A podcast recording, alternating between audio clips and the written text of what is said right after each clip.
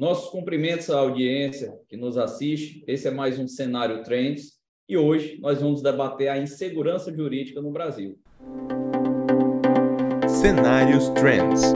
Patrocínio: Assembleia Legislativa do Estado do Ceará. Prefeitura de Fortaleza. FIEC. Apoio: Governo do Estado do Ceará.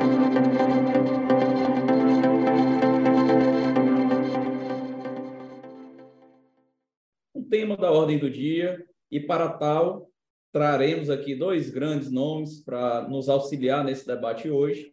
Professor Cândido Albuquerque, magnífico reitor da Universidade Federal do Ceará, ex-presidente da Ordem dos Advogados do Brasil, ex-conselheiro federal da Ordem, nosso querido amigo, dileto colega advogado Edson Santana, ex-conselheiro da OAB e um dos mais notáveis advogados do nosso estado, e eu, para complementar o debate, André Aguiar, ex-conselheiro da OAB, ex-presidente da ESA, mestre em Direito pela Universidade de Fortaleza. Professores, é um prazer estar aqui nesse programa com vocês, debatendo, como disse, um tema da ordem do dia, e a nossa audiência certamente irá né, desfrutar de muitos conhecimentos trazidos pelos nobres colegas. Professor Cândido, mais uma vez, obrigado pela sua presença e abro para suas considerações iniciais. Bom, eu queria, em primeiro lugar, André, agradecer a oportunidade de participar aqui desse debate do Tênis Ceará, e ao lado aqui de um amigo querido, doutor Edson Santana, um colega pelo qual tenho o maior respeito, notadamente para debater um tema dessa importância. Esse tema ele transcende o interesse dos advogados, porque ele, ele atinge diretamente, por exemplo, o custo Brasil, as discussões empresariais passam por isso, notadamente quando se trata de relações nas relações internacionais. Então, é, um ex-presidente da Suprema Corte norte-americana ele dizia que sem segurança jurídica não se faz justiça social. E eu acrescentaria que sem segurança jurídica não se promove o desenvolvimento de nenhum país do mundo, de nenhuma região do mundo. Então, a segurança jurídica é realmente um tema muito importante e muito atual depois dos últimos acontecimentos. Então, eu queria agradecer a oportunidade de estar aqui, né, debatendo esse tema com os senhores. Obrigado, professor Cândido. Professor Edson, muito obrigado mais uma vez pela sua presença também, para a gente debater aqui esse tema tão relevante para os tempos atuais e para a nossa sociedade de um modo geral, e abro também para suas considerações iniciais. Bom, professor Andrei, antes de mais nada, eu queria também agradecer a oportunidade da Crentes, sempre provocando aí um debate é, auspicioso sobre temas relevantes. É, esse, certamente, é FUM, como bem falou o professor Cândido, na qual eu gostaria também de cumprimentá-lo, nosso professor, homem aí que tem uma envergadura jurídica notável e que serve, sim, como paradigma e como é, um espelho para a gente seguir. Então, a gente agradece, fica muito é, feliz e contente com esse debate. Não tenha dúvida que, partindo do preceito de que segurança jurídica né, está entre as diretrizes elementares da nossa Constituição Federal, que inclusive garante, né, ou, ou pelo menos assegura aos cidadãos, a, a, a todos de uma forma geral, né, o direito de compreender exatamente os reflexos, ou seja, compreender com antecedência os reflexos dos seus atos. Portanto, além do desenvolvimento econômico, além de questões ligadas diretamente ao desenvolvimento é, é, social, a segurança jurídica é um elemento fundamental na construção de uma sociedade plena, onde tem como preceito maior a liberdade e, obviamente, essas garantias essenciais também previstas na Constituição e de um mundo todo. Veja só que a segurança jurídica é um tema que ela nasce com o direito alemão, é, posteriormente isso ganha força também ali em toda a região da Europa e posteriormente chega ao Brasil também com essa mesma responsabilidade, não é? Então, aqui a gente vai promover um debate, eu acho que voltado para o setor corporativo, para pessoas que, de certa forma, não são operadores do direito, ou também podem ser operadores do direito,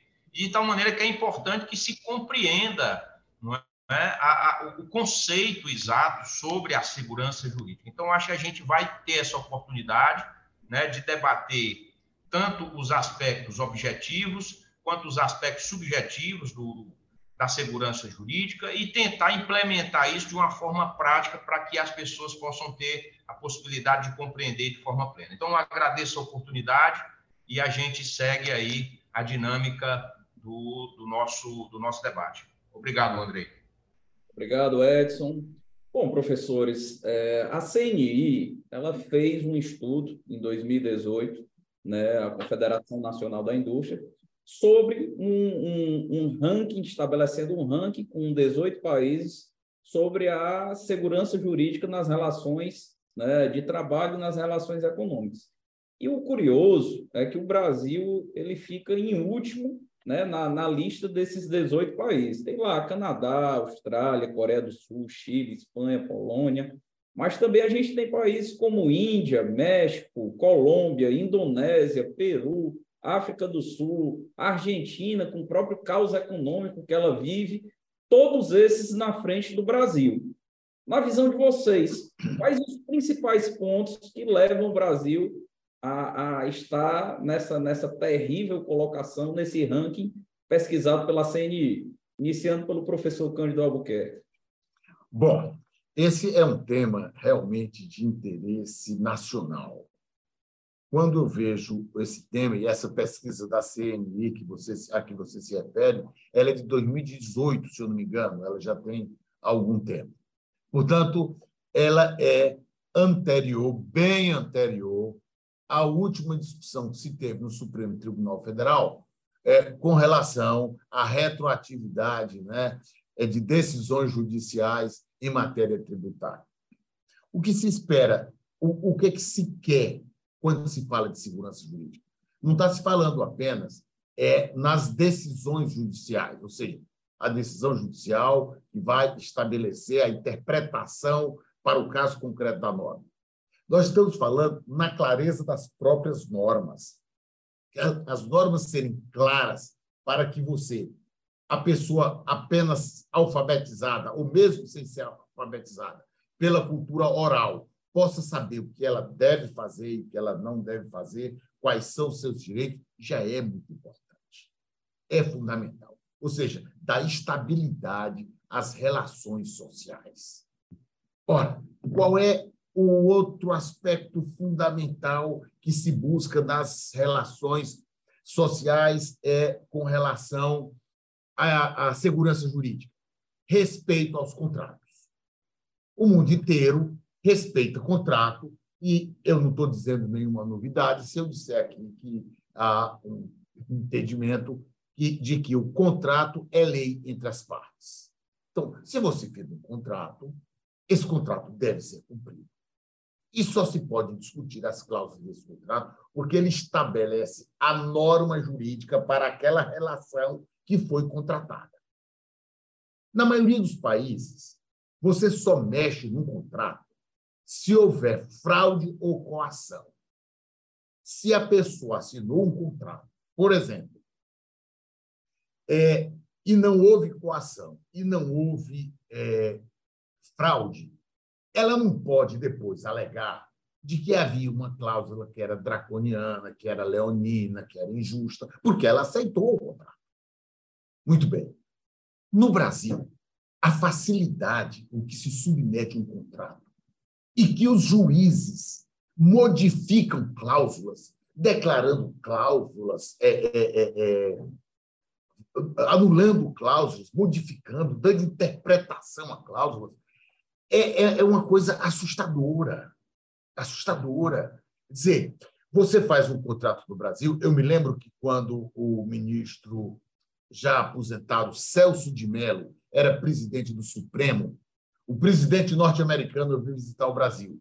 E o Ministério das Relações Comerciais, era o Ministério do Comércio dos Estados Unidos, expediu uma nota falando sobre a insegurança jurídica no Brasil, a facilidade que o judiciário é, modificava as cláusulas contratuais no Brasil. E isso fez, foi o motivo pelo qual o presidente do Supremo não tem, na época, comparecido à recepção ao presidente dos Estados Unidos. Ora, na verdade, nós devíamos ter feito uma reflexão. Por que, que os países estão com medo de fazer, é, é, é, de, de, de fazer contratos com o Brasil achando que não tem segurança jurídica? Essa que era a reflexão a ser feita, era a reflexão a ser feita, mas não foi. Isso tem um outro problema na minha avaliação. Eu estou tentando contextualizar o problema para depois a gente ir para casos mais concretos aqui. E, e, ou pelo menos teoricamente mais verticalizado da discussão. É, é que no Brasil é, nem o Estado cumpre os contratos que faz. Começa pelo próprio Estado. E você quer ver um detalhe interessante, Ed? É que no Brasil nós temos execução contra a fazenda pública. Isso é uma coisa inadmissível. Eu me lembro que, alguns anos atrás, um professor alemão veio aqui para a Faculdade de Direito, nós fomos falar sobre a execução da Fazenda Pública. Ele disse, como? Como se executa a Fazenda Pública? A Fazenda Pública tem que cumprir a decisão. Ué, há uma norma, há um contrato. Se a Justiça disse que ele está válido, não tem mais o que discutir. Mas a Fazenda Pública é quem menos cumpre decisão judicial no Brasil. E ainda nós criamos um precatório. Vocês estão vendo como a situação é muito complicada no Brasil? E de tudo isso, essa insegurança jurídica, eu queria introduzir um outro tema aqui que é fundamental. É que isso gerou um profundo ativismo judicial. A insegurança jurídica no Brasil hoje, hoje, ela é ampliada pelo ativismo judicial. Ou seja, cada juiz se sente um legislador, cada não, mas muitos juízes se sentem legisladores, eles querem legislar, eles entendem. Veja o senhor o seguinte: a quantidade de é, medidas judiciais ou provimentos judiciais que nós asseguramos ao Supremo Tribunal Federal, súmula vinculante, interpretação conforme, declaração de inconstitucionalidade. É, é aquela verdadeira politização, né? É aquela verdadeira politização do judiciário, né? Esse é Sem o dúvida nenhuma. Em tudo isso termina como?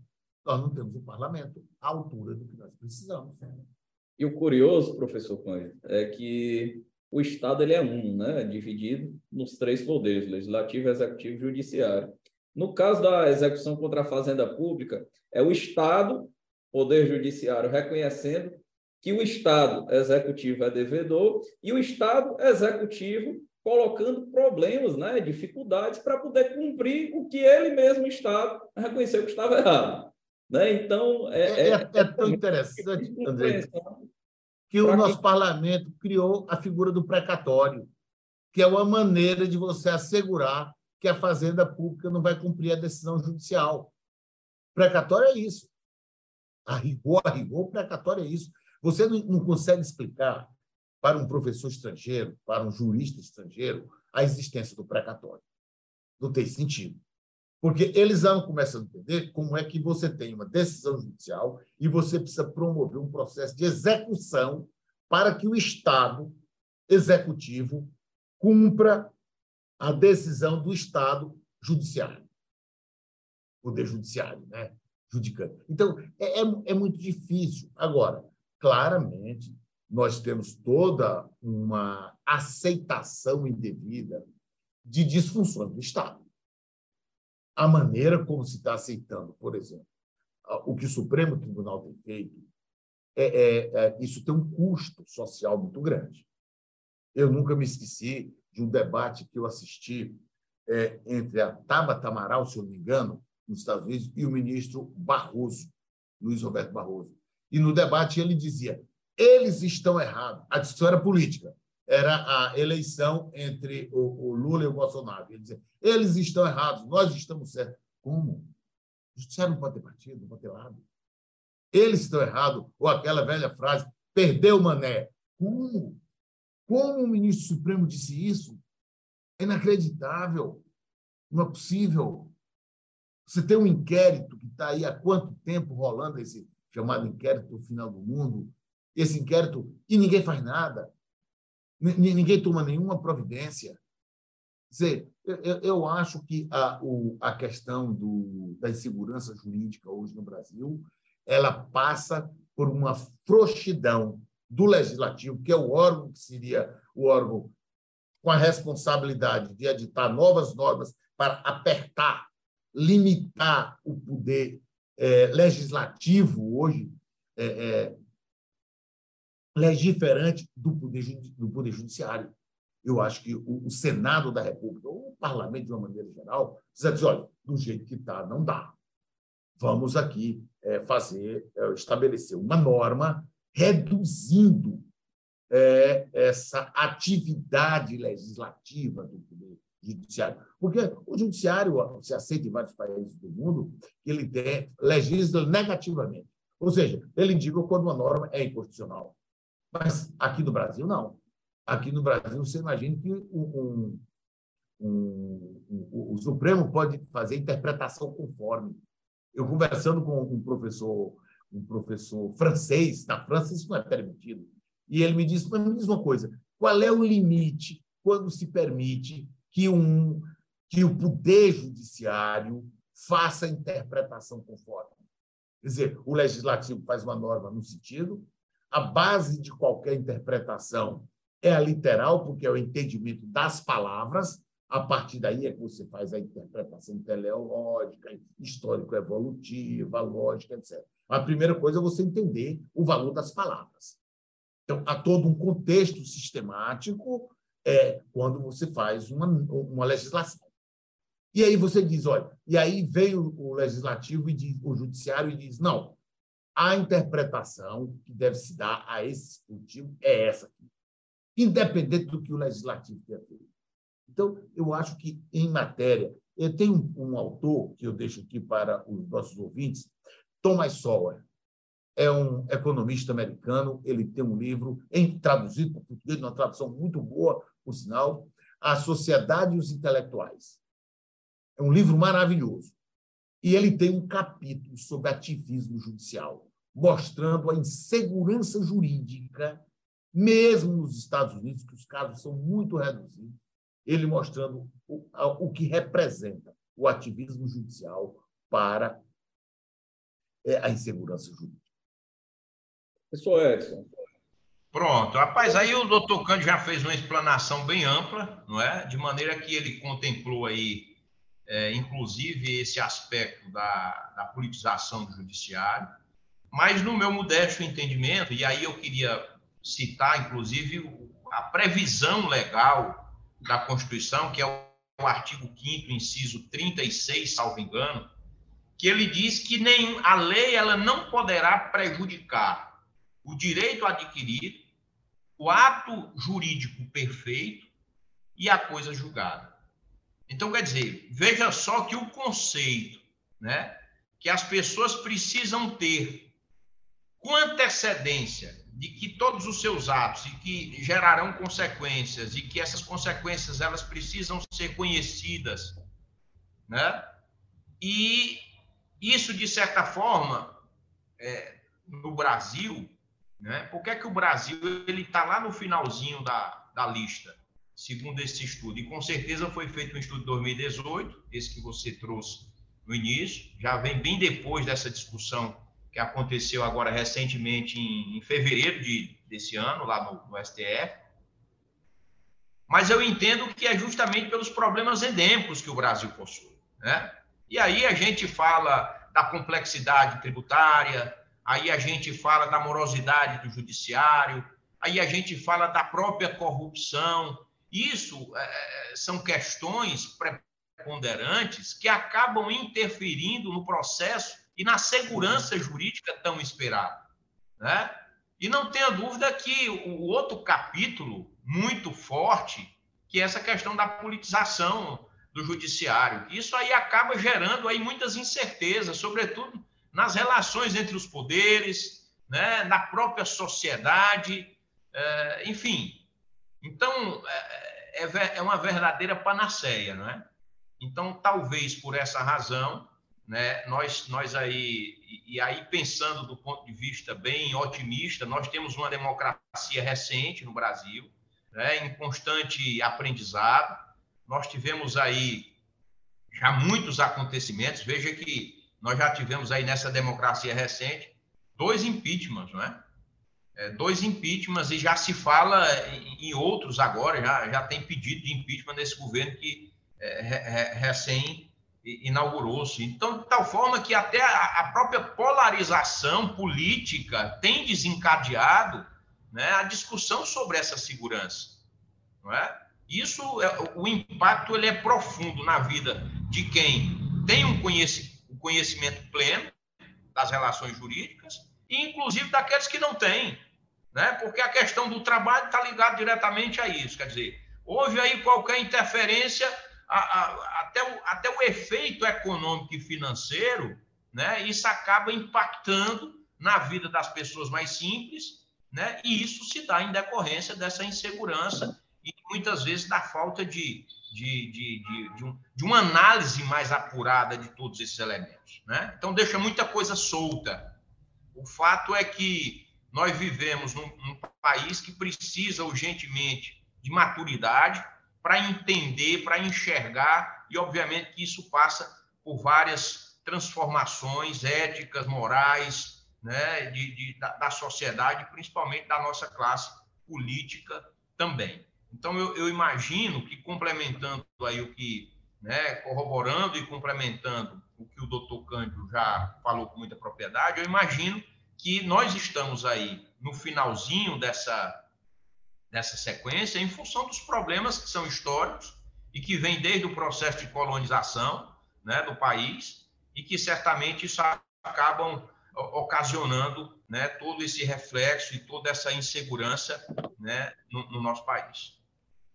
Queria aproveitar um gancho, Edson. Você fala de politização da justiça, né? mas há um fator inverso também que, que eu queria ouvir a opinião de vocês e que eu acho que, de alguma forma, pode contribuir também para, para esse nosso debate, que é o seguinte, a, a, o acerramento né, dos ânimos, enfim, a, a própria disputa política, ela acabou se desenvolvendo né, e com a maturação do nosso ordenamento jurídico desde quando inaugurada a Constituição de 88, acabou desenvolvendo a, a judicialização da política.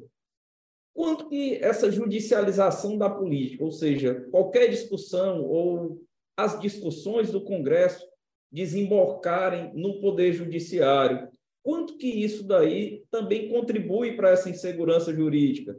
Será que a gente ainda precisa evoluir um pouco mais no debate político para que essas questões se resolvam interna corporis, ao invés da gente provocar o Poder Judiciário né, a cada debate, a cada discordância, a cada derrota né, em votações dentro do Congresso? Será que isso também contribui para a nossa insegurança jurídica? Edson, começando com você agora, já que eu aproveitei o seu gancho. Veja só, viu, Andrei? Eu acho que é, a gente vai entrar numa discussão aí bem política, não é? E isso é, é um tanto quanto perigoso, sobretudo nesse momento que a gente está vivendo, onde parece que política virou torcida organizada, de forma muito clara a, a, a um estigma, né? De, de, que se você levanta a, a, opinião sobre determinado tema que contraria determinado grupo político, isso acaba virando aí um mote para ser incluído ou ser inserido de determinado grupo. E isso demonstra, inclusive, essa fragilidade e a falta de maturidade política. Né? Os valores que estão diretamente associados às relações políticas hoje são os que são, são os, os, os que não têm a menor relevância. Né? Quando se discute a questão de direita e de esquerda no Brasil, muitas vezes não se atenta para os princípios elementares né? do pensamento de direita e do pensamento de esquerda. Porque ambos têm, têm preceitos, têm, enfim, é, vou dar um exemplo claro aqui. Quem, quem é de direita tem como, como valor a, a, defesa da propriedade. Né? Já quem é de esquerda acha que isso muitas vezes é um problema, o direito à propriedade, aos bens pessoais. Então, é, o, o que na verdade falta é uma discussão sadia, balizada né? e com profundidade. A gente tem, a gente vive num país de 200 milhões de pessoas que são semi-analfabetas, quer dizer, de analfabetos semi-letrados. A gente vive num, num, na verdade, são vários países né? A gente vive num país, por exemplo, que tem 20 milhões de pessoas que não sabem o que é saneamento básico. Então, quer dizer, Isso certamente né, acaba interferindo nesse processo de escolha e de debate político. E, inexoravelmente, está atrelado à questão da segurança jurídica. Você veja que é uma coisa puxando a outra, né?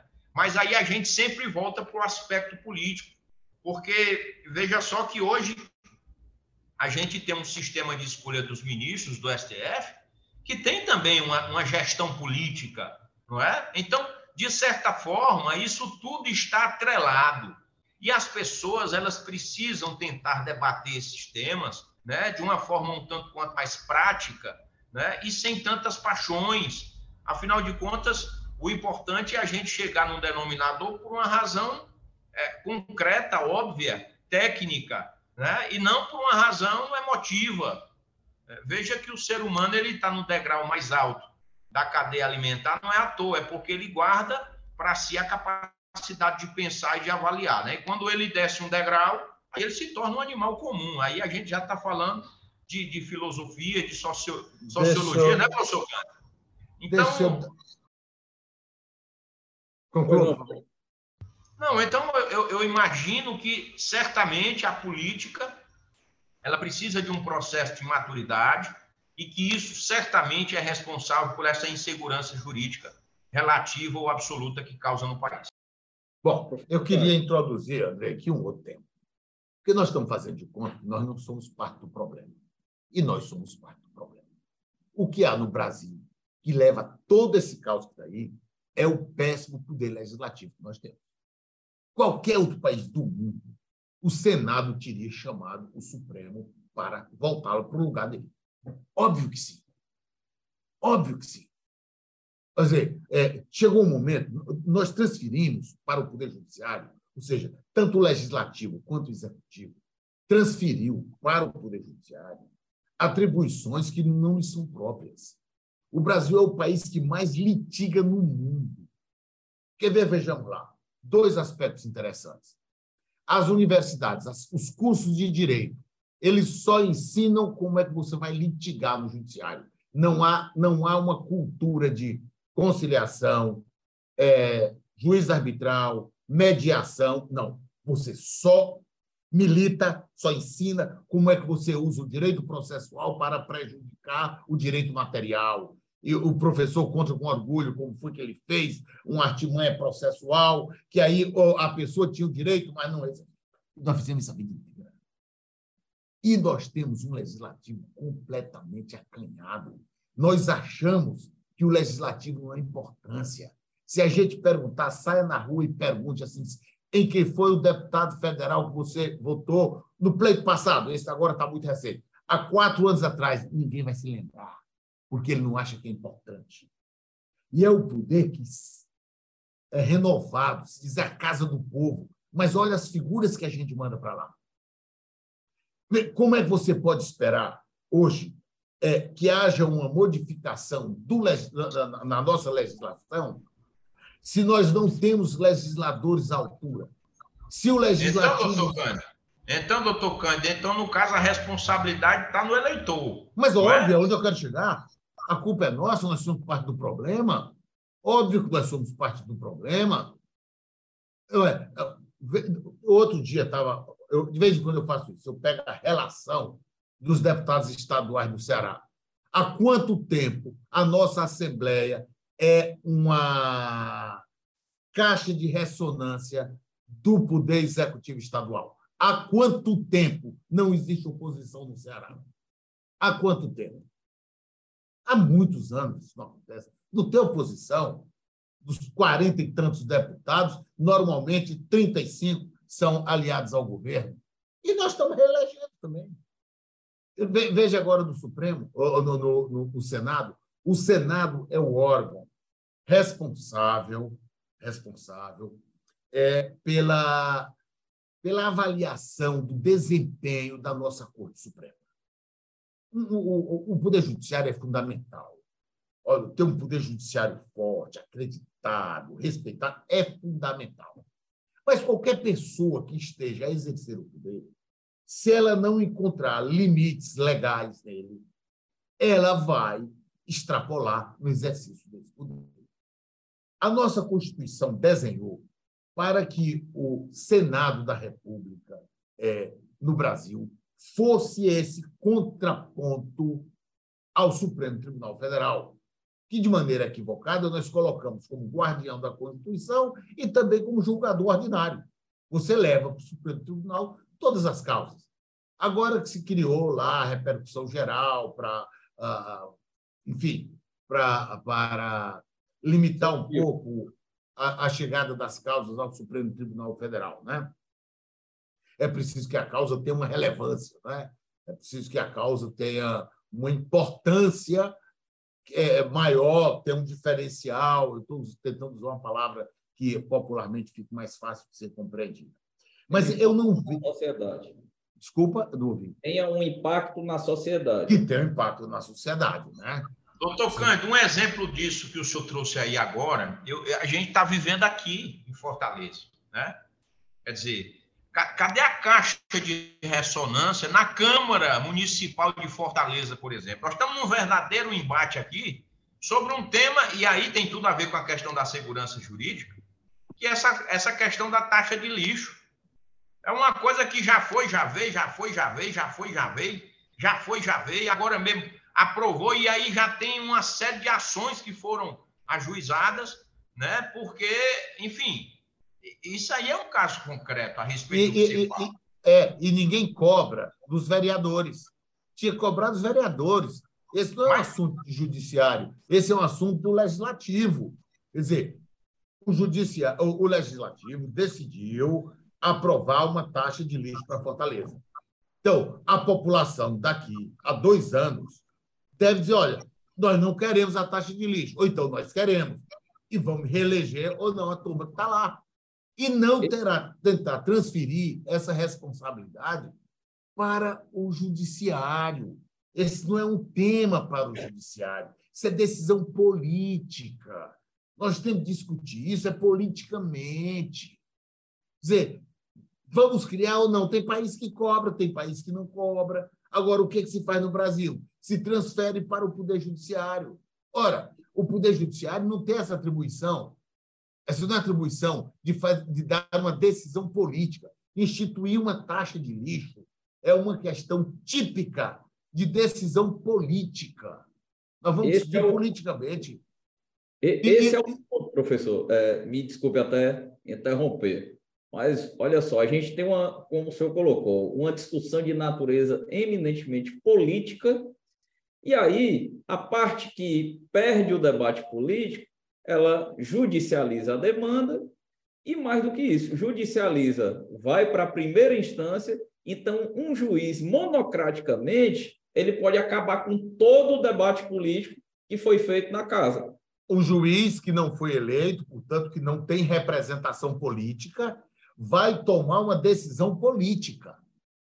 Mas aí caberia ao nosso parlamento estabelecer regras dizendo: olha, decisão política não compete ao Poder Judiciário.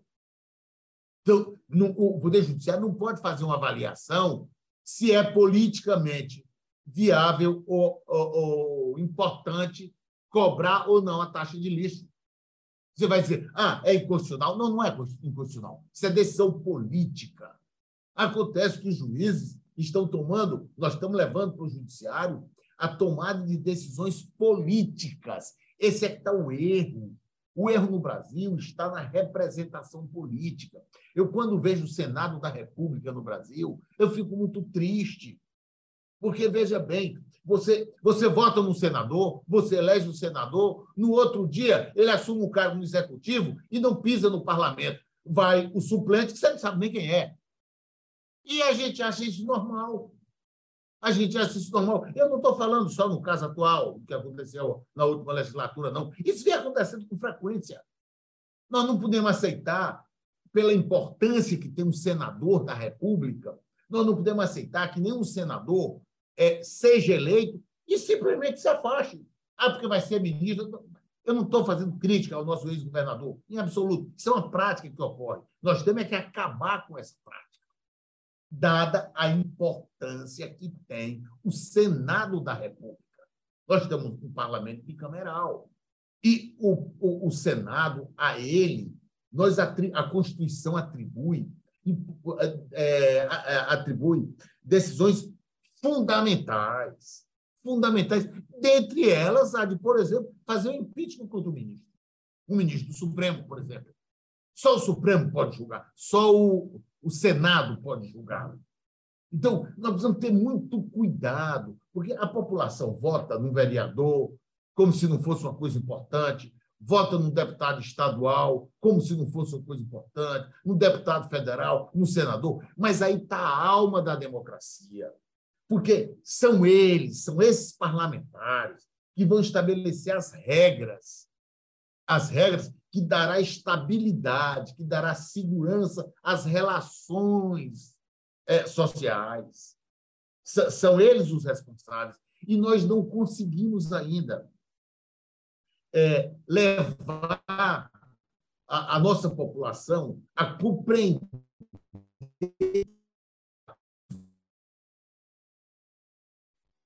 bem qualificado. Nós só deixaremos de ter segurança jurídica quando nós tivermos um legislativo que debata de igual para igual com o executivo, que possa regras, por exemplo, quatro anos atrás, o poder é, judiciário é, encaminhou um projeto de lei fazendo uma reformulação nas comarcas, enfim, no Poder Judiciário do Ceará. O assunto não foi debatido. Foi sem debate. Aqui ainda se tem o seguinte: tem normas que são de iniciativa, iniciativa privativa do judiciário. Quer dizer, como é que alguém que não tem representação política pode ter, pode ter é, é, uma, a titularidade da iniciativa de uma norma, da, da, da, da proposição de uma norma? Quem faz norma é o legislativo. É o, ao legislativo cabe discutir. Veja nos outros países, nos Estados Unidos, alguns anos atrás, em Nova York, para combater a violência, o prefeito aprovou as normas para o funcionamento do Poder Judiciário. Ele que disse né, como é que se daria é, o atendimento. Isso aí. Em 1904, três anos, ele conseguiu combater a violência. Feito, Rodolfo Juliano, ele propôs ao legislativo as regras, ele estabeleceu, inclusive, os horários que o judiciário ia funcionar, que o Ministério Público ia funcionar. Mas porque ele tinha representação política. Ele tinha a responsabilidade de manter a ordem. Isso não tem nada a ver com a independência do poder. A independência do poder está no julgamento que ele vai fazer. Mas nesse caso, é. Tocando, a gente também tem que ter um certo cuidado, né? porque, por exemplo, o uso desmedido né, de, de medidas provisórias, por exemplo, né, é, como um ato é, discricionário ou um ato monocrático né, de, do presidente da República. Né? Isso, isso tem um lado, é, de certa forma, que a gente entende como positivo, porque dinamiza as coisas, é, enfim, equívocos podem ser sanados de uma forma mais rápida, mas, por outro lado, tem também o um lado negativo. Então, é, é, nem tanto ao mar, nem tanto à terra. Me, me desculpa, Edson, mas aí eu acho que, mais uma vez, nós estamos confundindo as coisas. Medida provisória só pode ser para coisa urgente. Na hora que o executivo faz uma medida provisória que não tem urgência, simplesmente o parlamento rejeita. Quer dizer, o mecanismo está na mão do parlamento, você está reforçando, é o que eu estou dizendo ao invés de, de fazer essa dicotomia mar e terra, você está reforçando o que eu estou dizendo. Medida provisória, eu já vi medida provisória ser aprovada no, no, no, no Congresso Nacional que não tinha urgência nenhuma. E um dos requisitos para que se tenha uma medida provisória é a urgência. E, entretanto, entretanto, o nosso Congresso Nacional, Câmara dos Deputados e Senado, tem engolido medida provisória de qualquer jeito. Ou seja, nós somos parte do problema. Nós votamos lá no Congresso Nacional pessoas que não conhecem as atribuições das casas legislativas. E, por isso, o executivo passa a usá-lo indevidamente. É então, isso você que eu dizer. Porque, só para concluir, só, só para concluir, ah. o que nós temos, tudo que a gente tem que fazer é para fortalecer o Poder Judiciário. Ele é fundamental para que a gente tenha uma democracia, se tenha justiça social e para que se tenha segurança jurídica. Nenhuma medida que enfraqueça o Poder Judiciário deve ser adotada. Mas nós não podemos deixar o Poder Judiciário também fazer o que está fora da sua atribuição. Tem decisões políticas que tem que ser. Eu já vi em julgamento, até o ministro está aposentado, é uma lei estadual do Acre. O, o Supremo declarar essa lei inconstitucional, fazendo um valor, um, um, um, juízo de valor sobre a norma. Isso, é, isso é política. A gente pegou a questão da taxa do lixo. A caixa, taxa do lixo é uma decisão política. A população tem que cobrar isso. É, é do legislativo estado municipal. Isso não é questão para ser decidida no judiciário. Mas, então, Cândido. Nós, mas nós, aí tem, tem os aspectos levamos... constitucionais também, né, da norma, né? E a gente também não pode fugir, querer fugir também desse debate da não, questão claro, da constitucionalidade. Se, ela, se, ela é, se, se é inconstitucional, é, obviamente que aí vai para o judiciário. Eu estou falando na decisão política de adotar ou não taxa de lixo. Não é a primeira vez que se discute isso no Ceará, e muito menos em Fortaleza. Essa discussão ela tem 30 anos, está rolando aí. Mas essa é uma discussão e ela tem que ficar no âmbito da política. Ou seja, uma cidade nasce, decidir. Desculpa, não ouvi. Não, que nasce na política. É, né? Essa... e, e, é porque é uma decisão essencialmente política. Quer dizer, você, o, o, município quer decidir se vai cobrar ou não taxa de lixo, isso é uma decisão política. Por exemplo, se um prefeito vai eleito dizer eu vou ser eleito, mas eu quero estabelecer a taxa de lixo, eu acho que é justo. Se ele foi eleito, a população está dizendo que quer aquela taxa. Não é verdade? Então, essa é uma decisão política. Então, a gente tem que ter muito cuidado. É, é assim: quando as questões estão dependem de uma decisão política, da vontade política, eu acho que ela não pode ser decidida no, no judiciário. Agora, se tem uma norma lá que, que é inconstitucional, mas a questão, ninguém está discutindo aqui se cobrar a taxa de lixo é constitucional ou inconstitucional. Eventualmente, você pode ter uma norma lá que fere é, uma norma infraconstitucional, que pode estar ferindo um decreto na regulamentação. Aí é outra coisa. Nós estamos falando aqui é da decisão de cobrar ou não a taxa de lixo. E, para mim, isso aí é política. Deixa eu aproveitar aí uma parte do debate de vocês e colocar uma pimentinha para ouvir a opinião dos dois. É, no meio desse debate, vocês trataram de medida provisória, até levantada pelo Edson. Né? E, e aí a, o, o que se pôs no debate é, olha, mas a medida provisória ela só pode servir para quando tiver relevância e urgência. E o Congresso ele não faz esse filtro, ou pelo menos não faz da forma que deveria fazer. Então, olha só, é, ainda que o Congresso faça esse filtro, mas esse filtro ele é a posteriori. Primeiro, o Executivo baixa a medida provisória, ela entra em vigor e depois, dentro do prazo de validade dela, que o Congresso faz essa avaliação para retirar ou manter a norma, a medida provisória no ordenamento jurídico. Então, olha só, esse, esse período né, é, de análise. E, e, a gente há de convir que muitas vezes não há a urgência.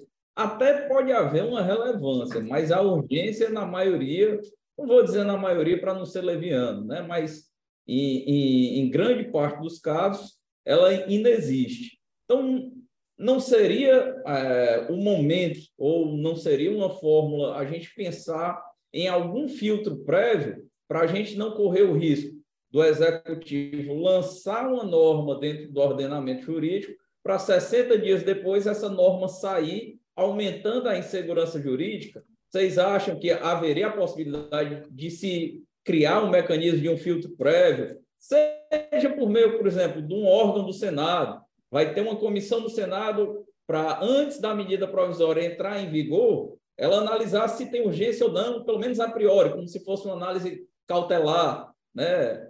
antes dessa norma ser colocada no ordenamento jurídico para, em 60 dias, ser analisada pelo plenário das duas casas e acabar, né, ou sendo confirmada ou não.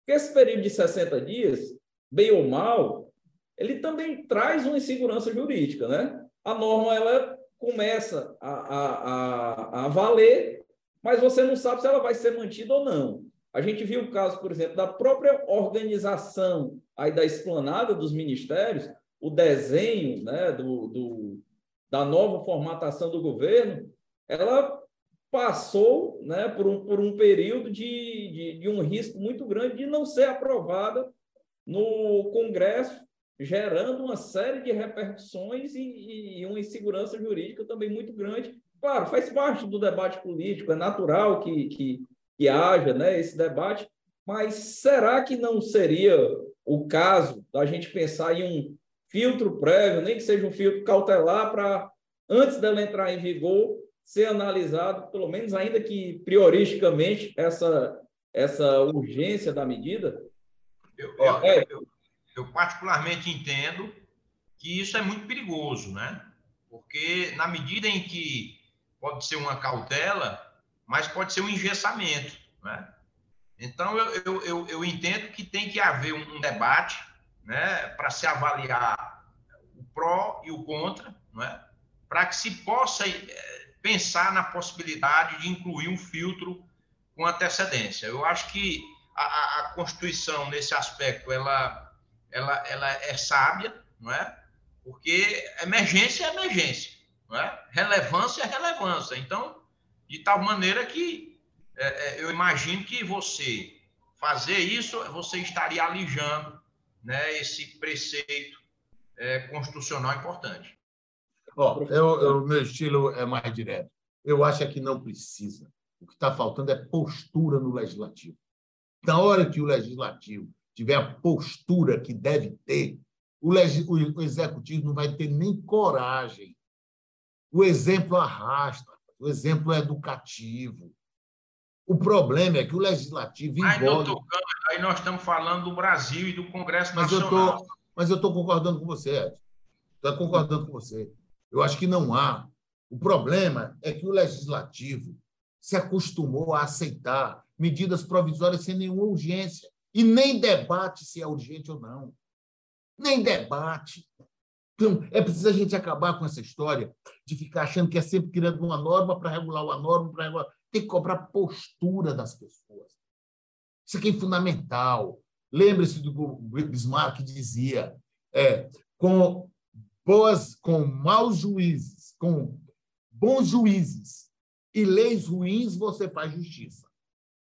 Com maus juízes e boas leis, você não faz justiça. Ou seja, o homem é que executa. Tem, tem, tinha um ministro do, do STJ, hoje aposentado, que ele dizia o seguinte: não há norma ruim que impeça um bom juiz de fazer justiça. E eu concordo plenamente com ele. Nós temos leis suficientes. O, ju, o que o juiz aplica é a interpretação da lei. Da mesma forma, voltando agora para o Congresso Nacional, porque eu acho que o grande problema do, grande problema do Brasil é o legislativo. Eu acho que nós somos parte do problema, porque nós elegemos os nossos representantes. Eu acho que é, a passividade, por exemplo, do nosso legislativo agora, o, o, o presidente do Senado. Olha a posição que está hoje diante dos embates que, tem, que, que temos hoje no Brasil sobre democracia. Era de se esperar uma postura muito mais firme do presidente do Congresso Nacional, e não tá, mas é a maneira dele, mas foi eleito. Foi eleito, foi conselheiro federal, é advogado, bom advogado, eu conheço, mas eu esperava mais do Senado da República, nesses embates, nessas discussões, por exemplo, competência de um inquérito que foi instaurado, que, o Marco Aurélio chamou de inquérito do final do mundo. Como o Senado não chamar o, o, o, o Supremo para ter uma conversa?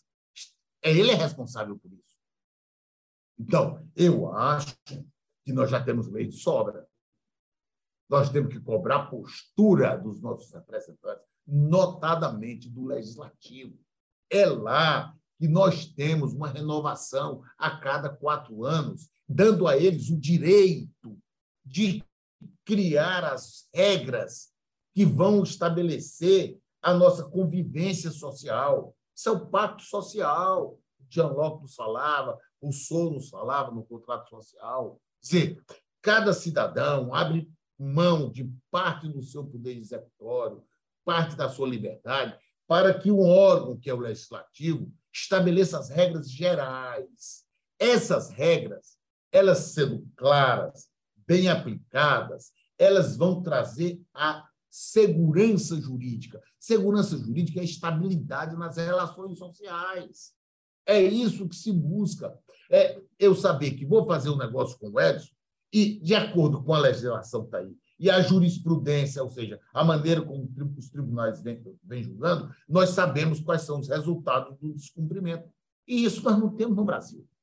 Isso nós não temos. E é isso que nós precisamos ter. Eu acho que nós não recuperaremos a, é a estabilidade social, a estabilidade política, a segurança jurídica com o parlamento que nós temos aí. Eu não acredito. Por quê? Para mim, a importância se tem um poder que pode chamar os outros para o diálogo e para o equilíbrio, equilíbrio é o poder legislativo. Pela sua pluralidade, pela sua composição é, é, é, é de várias ideologias, é, é, um palco político onde se discute política, é, é o poder que estabelece as regras, é o poder que faz a Constituição, faz as leis. Então, esse, para mim, é o poder que pode, num momento como esse agora, chamar o presidente da República e dizer: olha, presidente, nós precisamos de tais e tais e tais medidas. Portanto, a legislação não está cumprindo. Vamos lá. Se não, vai ter impeachment. Mas, doutor Mesma mas coisa isso... com o Supremo. Mesma é. coisa com o Supremo. Mas aí a gente... Mas, mas aí, aí... desculpe, desculpe, tá, desculpe é, interromper, mas já interrompendo, como diz o Soares, mas aí nós estaríamos vivendo no mundo ideal e que necessariamente passa por uma mudança comportamental das pessoas. Porque para mudar o parlamento, nós temos que ter pessoas que votem por uma ideologia, ou pessoas que votem de forma consciente, e não através de todos aqueles outros elementos que conhecidamente fazem parte da política nacional. Né? O voto de manada, o voto por interesse. Então, assim, na verdade, esse mundo ideal ele, ele passaria por uma mudança comportamental das pessoas. Agora, eu vejo. Eu não que... falo em mundo ideal, não. Eu estou falando é no, no mundo minimamente aceitável, porque o que está aí não é aceitável. Deixa... É, meus amigos, deixa, deixa eu aproveitar aí o gancho de vocês para uma última pergunta. O debate está espetacular, mas infelizmente o nosso tempo ele está se esgotando. E aproveitando esse debate sobre né, a, a, discussão política dentro do, do Congresso e o papel do Congresso diante dos outros poderes, um tema que constantemente volta à pauta do Congresso e que tem muita ligação ao nosso sentir com o que a gente está debatendo, que é o estabelecimento de mandatos para os ministros do Supremo. Gostaria de, de ouvir aqui a, a, a opinião de vocês em qual seria a repercussão disso, né, em, em sendo aprovada, qual seria a repercussão desse tema é, para a estabilidade das decisões judiciais. Será que o estabelecimento de um mandato para ministro do Supremo não poderia trazer um, um, uma mudança mais frequente de entendimento dentro da corte, o que pode, pode vir a, a, a, a estabilização das decisões judiciais, já que a função primordial do Supremo seria de unificar entendimentos sobre a Constituição. Que é que vocês pensam sobre o tema, Edson? Bom, eu, eu, eu, eu, eu, eu penso que pode é, é contribuir para maior segurança. Veja só, essa fluidez na, na composição do tribunal, o que é que ela pode ocasionar já no primeiro momento? Uma mudança frequente de interpretação da Constituição, por exemplo. Né? Quer dizer, e outro detalhe importante, quer dizer, é, pode haver uma ingerência ainda maior política. Imagine só se o, o ministro tiver um mandato e ele, a cada eleição, tiver que se submeter a uma eleição com, com aquela participação dos bastidores que, que a gente escuta muito falar como se dá. Então, eu imagino que, é, mesmo tendo alguns problemas, algumas dificuldades, alguma gerência política, eu entendo que essa composição da forma que está, ela ainda é melhor do que eventualmente passando por um mandato. Essa é, é o meu modesto entendimento, considerando esses elementos que eu trago aqui para vocês. Cândido, rapidinho para a gente não estourar o nosso tempo aqui, por favor. Olha, os ministros com que eu conversei, pelo menos pelos dois, pelo menos um já está aposentado, hoje está na ativa, ele é totalmente a favor, eu sou totalmente a favor. Veja bem, há essa questão da pessoalidade é muito ruim. As questões são impessoais. Quem vai para o Supremo não vai levando sua vontade como. E se isto, por exemplo, que o Edson está defendendo, é, se refletisse na realidade, nós não teríamos tido essa, é, é, esse vai e volta com prisão de segunda instância. As mesmas pessoas votaram de um jeito, votaram do outro. Isso não tem nada a ver. Não tem, uma coisa não tem nada a ver com a outra. Eu acho que o cara teria medo, diz, olha, eu vou ficar ali no Supremo apenas 10 anos. 10 anos eu vou sair. Eu vou deixar uma história lá. Eu preciso deixar uma história. Porque hoje o ministro se sente dono, vai ficar lá 20, 30 anos ali. E eu acho que até uma certa acomodação. Quer dizer, o que nós vamos entender é o seguinte: é que, se tendo mandato, o compromisso de manter algo estável será muito maior. Eles pensarão muito mais assim: olha, bom, eu vou ficar 10 anos aqui, eu vou dar minha contribuição para a segurança jurídica. Então, o que tiver correto, vamos manter. Vamos inovar no que for possível. Porque inovar vai sempre. Olha a brincadeira que a mesma, o mesmo conjunto de ministros fez com a prisão em segunda instância. Votaram a favor, votaram contra, votaram. E ficou indo votando. E era a mesma turma, era o mesmo grupo de magistrados. O, o compromisso é o seguinte: é, imagine você no TRE, por exemplo, a gente tem uma mudança permanente. Tem uma mudança permanente. O errado lá no TRE, na minha avaliação, no, no, no TSE, Tribunal Superior Tribunal Eleitoral, é, é, é, o poder legislativo que eles têm. Eu acho que o Brasil é o único país do mundo, por exemplo, que tem um poder é, judiciário eleitoral. Vocês conhecem algum outro país que tenha uma justiça eleitoral? Alguém conhece? Nós judicializamos a, a, a política de uma maneira que até criamos uma justiça eleitoral, gente. Eu não conheço nenhum país no mundo que tenha isso. Isso é uma questão para ser decidido pelo mundo civil. Em todo lugar do mundo é assim, os cidadãos vão lá e resolvem. Aqui nós, nós judicializamos. Isso, é, isso é que é ruim, Edson. Mas você tirar essa sensação de poder eterno, eu, eu acho que é fundamental. Eu, eu estava num jantar com o saudoso, queridíssimo professor Paulo Bonavides, e o ministro do Supremo, que estava lá com a gente, ainda está nativo, disse lá textualmente: eu sou a favor do mandato de 10 anos. Muito melhor, vai ser muito melhor, vai dar mais estabilidade, as pessoas não vão se sentir donas do cargo. E assim, e, e, e é muito assim, até porque, imagine, é o seguinte, você vai para o Supremo Tribunal Federal para tomar decisões políticas, que vai controlar a Constituição, sem um único voto. E vai ficar o resto da vida. Por quê? Não, tem, então, já tem as regras estabelecidas até quando pode ficar pela idade, não é? Eu acho que pode se avaliar a questão de, de, da idade, que eles aumentaram, inclusive, né? Pois é, pode ser indicado com 35 anos, pode é, ficar até bengala. Agora, agora, se eles independentes, como, como parece que são, né? Independentes, se já há essa gerência política, imagina se não fosse. Então, eu faço minha ressalva, mas compreendo o que o doutor Cândido disse, mas eu, particularmente, entendo que isso seria era prejudicial à segurança jurídica. Meus é, queridos, Seria um, um, um, prazer a gente continuar com esse debate. Tá, de fato, um debate muito interessante, muito agradável. Né? Um prazer de rever dois queridos amigos novamente. Mas, infelizmente, o tempo está se esgotando. Né? Eu gostaria de agradecer a todos os espectadores que estiveram com a gente durante todo esse programa. Parabenizar a Trends mais uma vez pela escolha do tema, né, e pelo programa que vem sendo um sucesso de audiência e por todos os projetos desenvolvidos pela empresa. Vamos encerrando por aqui. Agradecer ao professor Cândido Albuquerque, ao professor Edson Santana por esse brilhante debate e ficaremos né, aguardando o próximo convite, o próximo debate na Trends. Esse foi o Cenário Trends. Agradeço a todos e até a próxima. Fortaleza está trabalhando no plano diretor. Ninguém melhor do que você para decidir junto com a prefeitura o que o seu bairro mais precisa. Com o plano diretor, a gente vai planejar o uso do espaço público de Fortaleza para os próximos anos. Visite a plataforma virtual e faça suas propostas.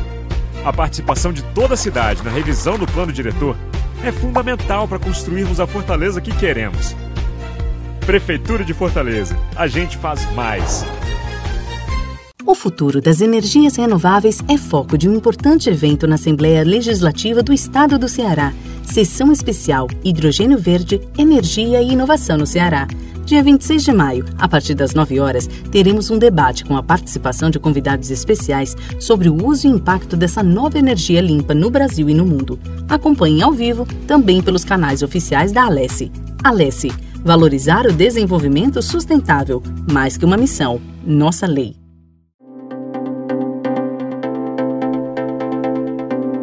Cenários Trends. Patrocínio: Assembleia Legislativa do Estado do Ceará. Prefeitura de Fortaleza. FIEC. Apoio: Governo do Estado do Ceará. Inscreva-se no nosso canal, ative o sininho e fique por dentro dos melhores conteúdos.